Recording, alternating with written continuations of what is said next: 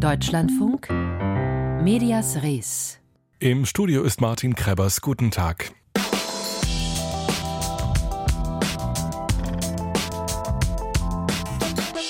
Ein Junge verschwindet, die Polizei im Zwielicht. Eine Recherche wie ein dänischer Sonntagabend-Krimi. Dumm nur, dass die Recherche am Ende nicht standhielt und nun selbst zum Skandal wurde. Wir berichten Ihnen diese Geschichte aus Dänemark gleich. Vorher verabschieden wir einen Fernsehsender ohne Zuschauer. Bild TV wird wegen Erfolglosigkeit eingestellt. Hallo Deutschland, da sind wir. Ja, Bild auf Papier kennen Sie, Bild digital kennen Sie auch. Und jetzt sind wir wirklich im Fernsehen gelandet. Und den Anfang macht, wie es sich für Bild gehört, der Sport. Wir sind sozusagen der Nils Armstrong von Bild im Fernsehen. So klang am 22. August 21 der Sendestart von Bild TV. Der Sender schrieb ungefähr so viel Fernsehgeschichte wie Nils Armstrong Raumfahrtgeschichte schrieb, nämlich keine. Bild TV war eben kein Neil Armstrong, kein Pionier. Ganz Deutschland war angesprochen, aber kaum jemand hat zugeschaut. Dafür hat auch Axel Springer auf Dauer kein Geld übrig und zieht deshalb zum Jahresende den Stecker. Ich habe unseren Reporter in Berlin, Michael Mayer, gefragt, warum das endgültige Aus jetzt kommt. Also ganz eindeutig wegen der mangelnden Zuschauerresonanz. Schon seit einem Jahr war das Programm ja nur mehr eine Hülle, in der alte Dokus rauf und runter gesendet wurden. Schon vor einem Jahr wurden ja die Live-Strecken des Programms eingestellt. Rund 80 Mitarbeiter verloren damals ihren Job. Und nun ist es so, dass man den Stecker endgültig zieht, um nicht noch mehr Geld zu verbrennen. Bild TV ist ja nie dauerhaft zu einer echten Größe im Fernsehmarkt geworden. Man muss sich zurückerinnern, schon 2020 hatte Bild ja unter dem damaligen Chefredakteur Julian Reichelt eine TV-Offensive und den Schritt ins klassische lineare Fernsehen unter der Marke Bild Live angekündigt. Und damals wurde das Ganze ja auch mit hohem finanziellen und technischem Aufwand auf die Beine gestellt, mit eigenen Studios und Redaktionen. Von 20 Millionen Euro war ja damals die Rede. Und das Ganze war ja auch eine Art Herzensprojekt von dem damaligen Bildchefredakteur Julian Reichelt. Reichelt selbst war ja bis zu seiner Entlassung im Oktober 2021 fast täglich bei Bild TV präsent und moderierte dort den Polit-Talk Viertel nach acht. Und nach seinem Ausscheiden leitete der ehemalige Bild am Sonntag Chefredakteur Klaus Strunz den Sender. Und äh, man muss auch noch erwähnen, im März dieses Jahres hatte Springer ja dann überraschend die gesamte damalige Bild-Chefredaktion, darunter auch Klaus Strunz, entlassen. Also wenn man so will, ist das Ganze, also ist das Ende von Bild TV der Abschluss eines längeren Prozesses. Es sollen aber manche Inhalte von Bild TV auch über die Jahresgrenze hinaus überleben. Wie soll das aussehen? Genau, also das betrifft vor allem die Sportinhalte, also Live-Spiele der Handball- sowie der Basketballliga, für die sich die von Springer und dem ehemaligen DFL-Chef Christian Seifert gegründete Streaming-Plattform Dean die Rechte gesichert hat. Die werden künftig aber nicht nur dort, sondern auch beim Springer-Konzern gehörenden Sender Welt TV gezeigt werden. Und dasselbe gelte auch für Formate wie den Fußball-Talk Die Lage der Liga. Und vom Aus von Bild TV sollen offensichtlich dann auch die digitalen Plattformen, die Springer betreibt, also Bild.de und Sportbild.de, und das lineare Welt-TV profitieren. Also insofern werden zumindest manche Inhalte weiterhin produziert werden und dann auch verfügbar sein. Nun ist das Ende von Bild TV auch ein Rückschlag für die Fernsehpläne von Springer. Wie schaut es denn damit aus? Ist denn da Expansion oder Zukauf überhaupt noch denkbar? Na, ist ganz interessant. Also die Geschichte des Springer-Konzerns mit dem Fernsehen ist ja eine sehr wechselvolle und auch eine nicht sehr erfolgreiche. Das geht ja schon Jahrzehnte zurück. Also man erinnere sich an den Zwist mit Leo Kirch, dem damaligen Fernsehunternehmer. Und immer wieder wird noch immer als Gerücht kolportiert, dass Springer Interesse habe an Pro7 Sat 1. Aber über ein Gerücht ist das eigentlich nie hinausgegangen. Und ich denke, das wird auch nicht kommen. Springer wird sich konzentrieren auf den Ausbau seiner Fernsehmarke Welt. Da sollen ja die Talkstrecken Strecken gestärkt werden und ein paar Sportinhalte wird man ja, wie gesagt, online anbieten. Aber insgesamt ist es sicher so, dass sich Springer äh, sich als Digitalkonzern versteht. Und wenn man dann noch berücksichtigt, dass das lineare Fernsehen ja in seiner Bedeutung eher abnimmt, eher zurückgeht, also dann kann ich mir ja nicht vorstellen, dass man da noch große Zukäufe im Fernsehmarkt tätigt. Ähm, man muss auch bedenken, neben Welt betreibt Springer ja auch noch einen kleineren Sender, N24 Doku, auf dem Reportagen und Dokumentationen laufen. Und dabei wird es sicherlich erstmal bleiben. Was auch interessant ist, ist, dass Springer-Chef Döpfner vor ein paar Monaten in einem Interview eines Branchendienstes unumwunden zugab, die Gründung von Bild TV sei ein Fehler gewesen. Man habe den Markt falsch eingeschätzt. Also auch das ist sicherlich meines Erachtens ein Hinweis darauf, dass man von weiteren Fernsehabenteuern erstmal absehen wird. So, nun verschwindet Bild TV vom Markt. Das wird natürlich auch die Konkurrenz mit Interesse sehen. Welche Möglichkeiten ergeben sich denn dadurch und für wen? Ja, also es gibt zum Beispiel ein Portal namens news.de, also wo ja auch äh, Boulevardinhalte angeboten werden und wo auch Julian Reichelt hin äh, umgezogen ist. Also das ist so ein Portal auf der rechtskonservativen Ecke. Das ist professionell gemacht. Die könnten vom Wegfall von Bild TV pro, äh, profitieren. Also da gibt's ja alle möglichen Beiträge und Talkshows und so weiter. Aber news.de und auch ein paar andere Portale haben aus meiner Sicht äh, Probleme, Werbekunden zu akquirieren. Also da ist auf den Seiten eigentlich kaum was zu finden. Es gibt da offenbar eine gewisse Zurückhaltung bei den Werbetreibenden und dieses Problem wird ja auch weiterhin bestehen. Aber was natürlich passieren könnte, ist, dass die Nutzerzahlen leicht ansteigen könnten bei diesen Portalen, wenn Bild TV nicht mehr da ist. Aber da Bild TV ja auch selbst nicht so wahnsinnig hohe Einschaltquoten hatten, hatte, denke ich mal, das wird jetzt auch nicht so sehr einen Ausschlag geben, glaube ich. Der Medienjournalist Michael Mayer war das zu den Hintergründen vom bevorstehenden Aus von Bild TV. Vielen Dank. Gerne.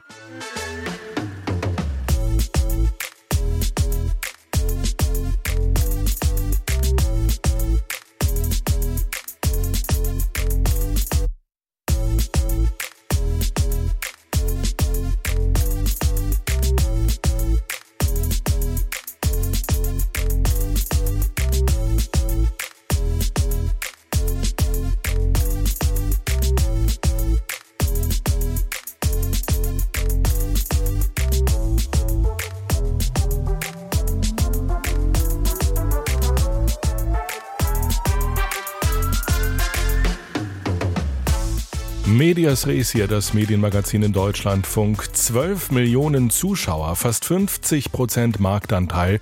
Das war ein standesgemäßer Abschied von Thomas Gottschalk aus dem ZDF-Format Wetten das. 12 Millionen, die auch die Kinderwette gesehen haben. Felix Meyer, ein Junge im Rollstuhl, der im Handstand auf dem Skateboard mit Hilfe seiner Helmkante Kaubonbons in Colaflaschen schnippte. Das versteht jetzt eh nur, wer es gesehen hat. Gottschalk sagt dann die Formulierung Formulierung, Felix sei an den Rollstuhl gefesselt. Dabei war von Fesseln gar nicht zu sehen. Ein Fall für Stefan Fries und unseren Sprachcheck. Medias Res. Doch dann der Trainingsunfall 2018. Er beendet ihre Karriere. Sie ist querschnittsgelähmt an den Rollstuhl gefesselt. Anja ist seit dem Unfall an den Rollstuhl gefesselt. Die vielleicht auch an den Rollstuhl gefesselt sind. Seit zehn Jahren an den Rollstuhl gefesselt. An den Rollstuhl gefesselt. An den Rollstuhl gefesselt. An den Rollstuhl gefesselt. Sagen und meinen. Der Sprachcheck. Wenn Medien über Menschen mit Behinderung schreiben, tappen sie oft in diese Falle. Sitzt jemand im Rollstuhl, heißt es dann gerne, er oder sie sei an den Rollstuhl gefesselt. Das ist gleich doppelt falsch, denn natürlich ist niemand wortwörtlich an einem Rollstuhl angebunden. Der Sozialaktivist Raul Krauthausen sagt dazu, wenn du jemanden siehst, der an den Rollstuhl gefesselt ist, geh hin, binde ihn los und ruf die Polizei. Das aber zeigt, dass eigentlich das Gegenteil gilt, denn ein Rollstuhl bedeutet keine Einschränkung, sondern Freiheit. Er erhöht den Bewegungsradius von manchen Menschen mit Behinderung, sagt auch Krauthausen. Weniger pathetisch gesagt ist der Rollstuhl einfach ein Fortbewegungsmittel. Statt an den Rollstuhl gefesselt, sollten Medien lieber formulieren, dass jemand einen Rollstuhl benötigt oder darauf angewiesen ist oder einfach, dass jemand im Rollstuhl sitzt. Sagen und meinen. Der Sprachcheck bei Medias Res. Stefan Fries. Schneckenschleim als TikTok-Trend. Tatsächlich posieren einige Influencer mit Riesenschnecken auf dem Körper. Der Schleim sei gut für die Haut. Das Gegenteil aber ist der Fall, stellen Forschende der Uni Lausanne jetzt klar. Der Schleim kann nämlich gefährliche Krankheiten übertragen. Die Schnecken sind aber nur der neueste Höhepunkt von Tieren in sozialen Medien. Der Klassiker sind süße Katzenclips. Wie viel Tierleid hinter dem scheinbar so putzigen Content steckt, hat Lena Fuhrmann für Medias Res recherchiert. This is my cat living his best life. Sie sind die Stars auf Social Media. Haustiere. Mal knuddeln sie in Videos mit ihren Besitzerinnen, dann führen sie coole Tricks vor. Um sie kommen Nutzerinnen und Nutzer kaum herum, wie ein Forschungsprojekt zu Haustieren in den sozialen Medien an der Stiftung Tierärztliche Hochschule Hannover zeigt. In einer Umfrage gaben dort 98 Prozent der Befragten an, schon mal Tiervideos auf Social Media konsumiert zu haben. Auch den bevorzugten Content fragte man ab. Da haben wir eben auch festgestellt, dass eben ja informative Tiervideos wohl sehr beliebt sind, aber auch die lustigen und unterhaltsamen Videos. So eine der Forschungsleiterinnen Alina Stumpf.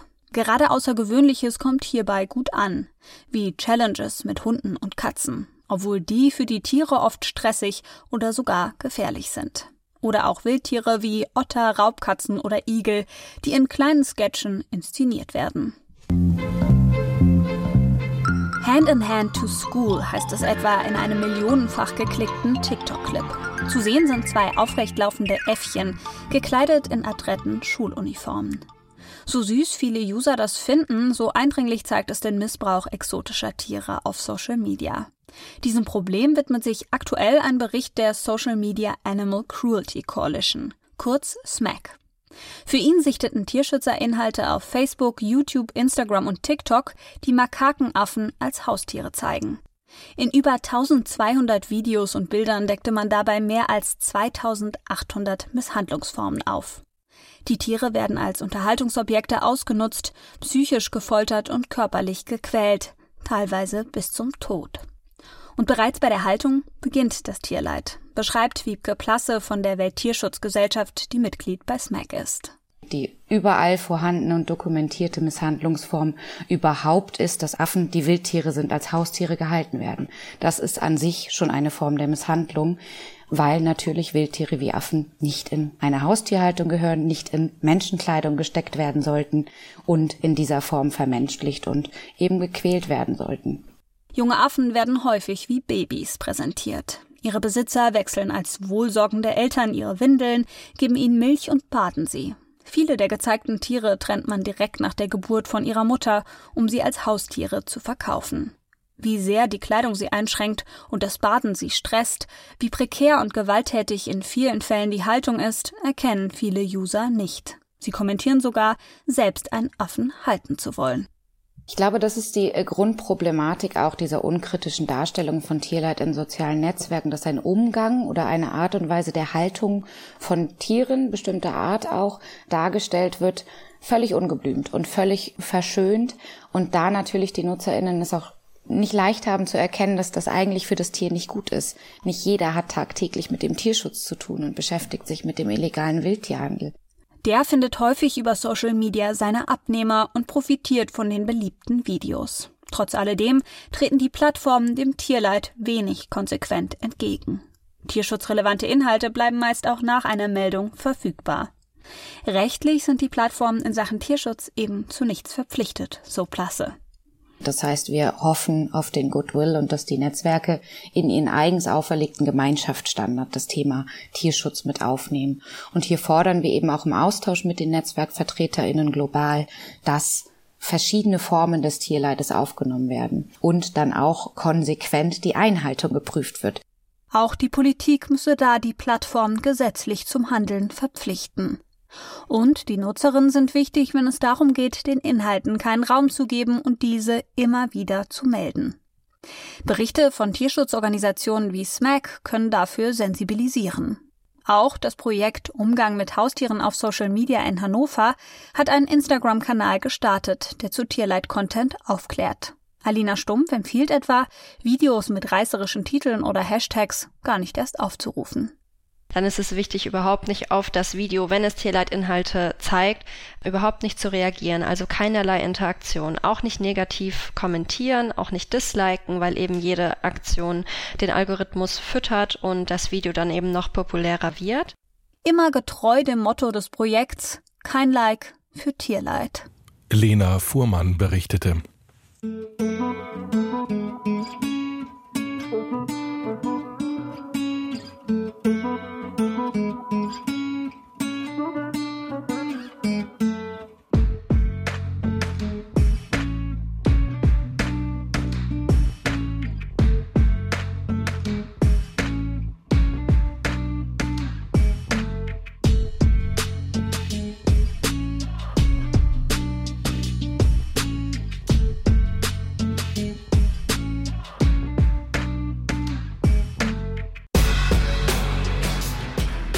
Hier eine vermeintlich drangsalierte migrantische Familie und dort die mächtige Staatsmacht, die dänische Polizei.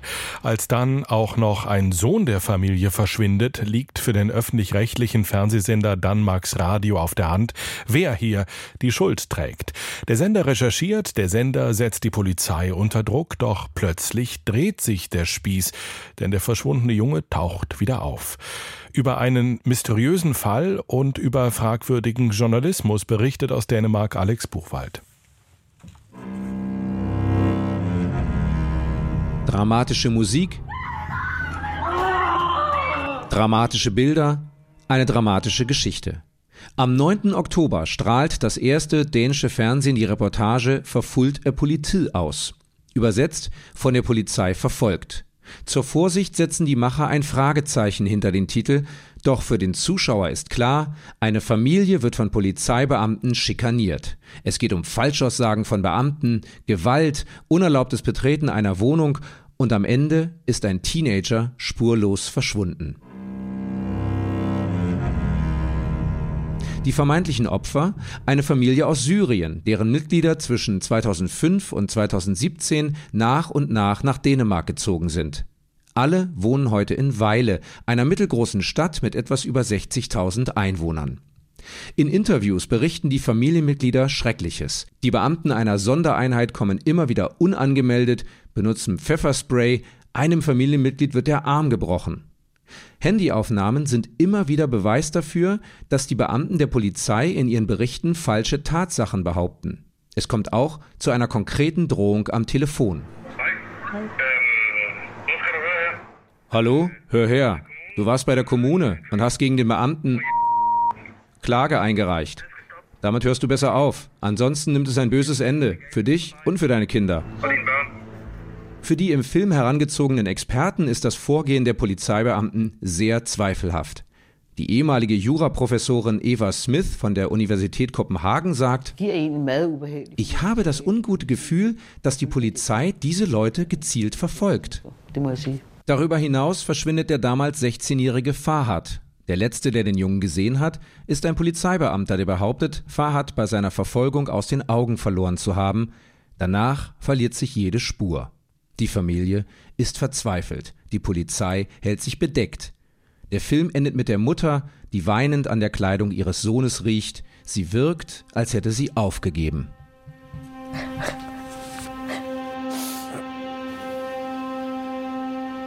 Doch das Drama geht noch weiter. Und jetzt bekommt es eine unerwartete Wendung. Der vermisste Fahad lebt. Ende Oktober taucht er in Deutschland auf. Die Familie ist überglücklich. Ein Kamerateam von Dänemarks Radio, dem ersten dänischen Fernsehen, ist dabei, als sich alle in Kiel wiedersehen.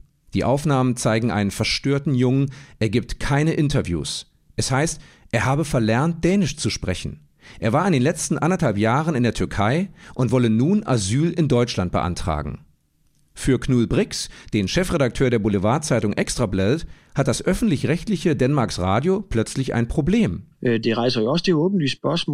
es stellt sich doch die offensichtliche Frage, hat die Familie gewusst, wo Farhad die ganze Zeit gewesen ist? Warum hat Denmarks Radio das Ganze nicht bis ins letzte Detail untersucht? Das Ganze stellt ein Problem dar für die Glaubwürdigkeit von Denmarks Radio. Das Paradox ist klar. Alle sind froh darüber, dass Fahad den Umständen entsprechend wohlauf ist. Doch wie schafft es ein Minderjähriger, sich bis in die Türkei abzusetzen? Und bei wem war er untergetaucht?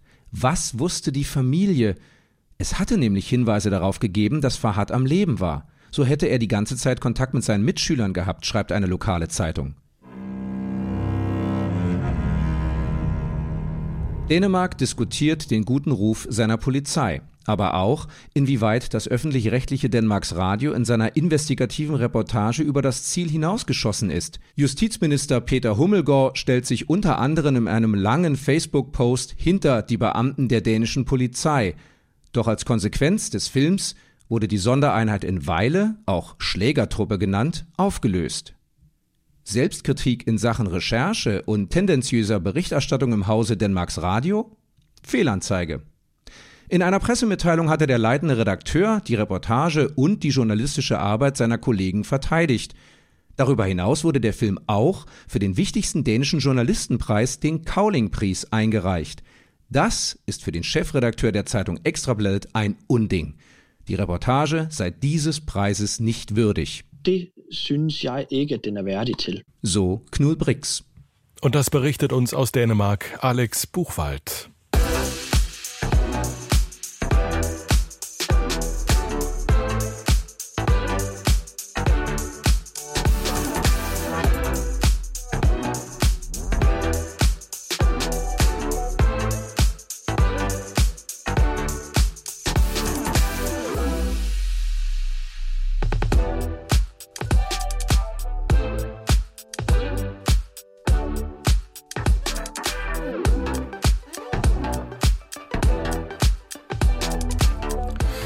Der Deutschlandfunk am Montagnachmittag. Es wird gelöscht im Internet. Google zieht inaktive Gmail-Konten aus dem Verkehr.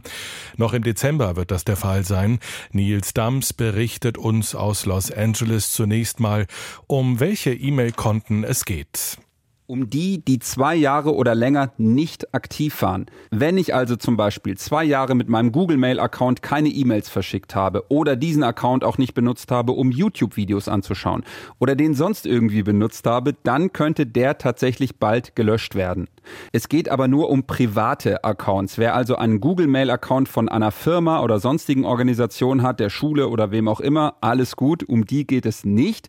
Wer also einen privaten Google-Account hat, zwei Jahre nicht eingeloggt war, damit nichts gemacht hat, dann könnte dieser ab Freitag gelöscht werden. Da will Google damit anfangen und dann könnten tatsächlich die Accounts inklusive Mails, Bilder, Rechnungen oder auch das, was bei Google Drive rumliegt, zum Beispiel Videos oder Fotos, das könnte dann alles weg sein. Großreine machen also bei Google. Warum die das machen, das erklärt uns Nils Dams so.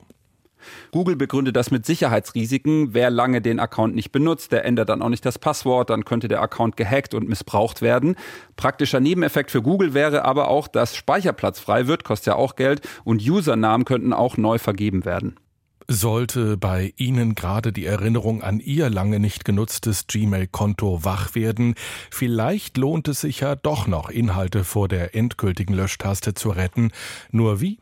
Einfach mit dem lange nicht benutzten Account einloggen. Das reicht schon aus. Es ist egal, ob man sich bei Google Mail einloggt oder bei YouTube oder bei Google Drive zum Beispiel. Hauptsache, der Google-Account wird irgendwie benutzt.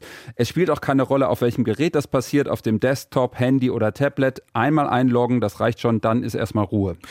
Nils Dams berichtet für den Deutschlandfunk aus Los Angeles, wo Tech-Konzern Google angekündigt hat, zum Jahresende inaktive Gmail-Accounts zu löschen. Tja, wie war nochmal das Passwort? Ich wünsche viel Erfolg bei der Lösung dieses Rätsels. Das war das Medienmagazin Medias Res zum Wochenstart. Hier übernimmt Maike Abert mit dem Büchermarkt. Mein Name ist Martin Krebers. Ich wünsche Ihnen noch einen schönen Montagnachmittag.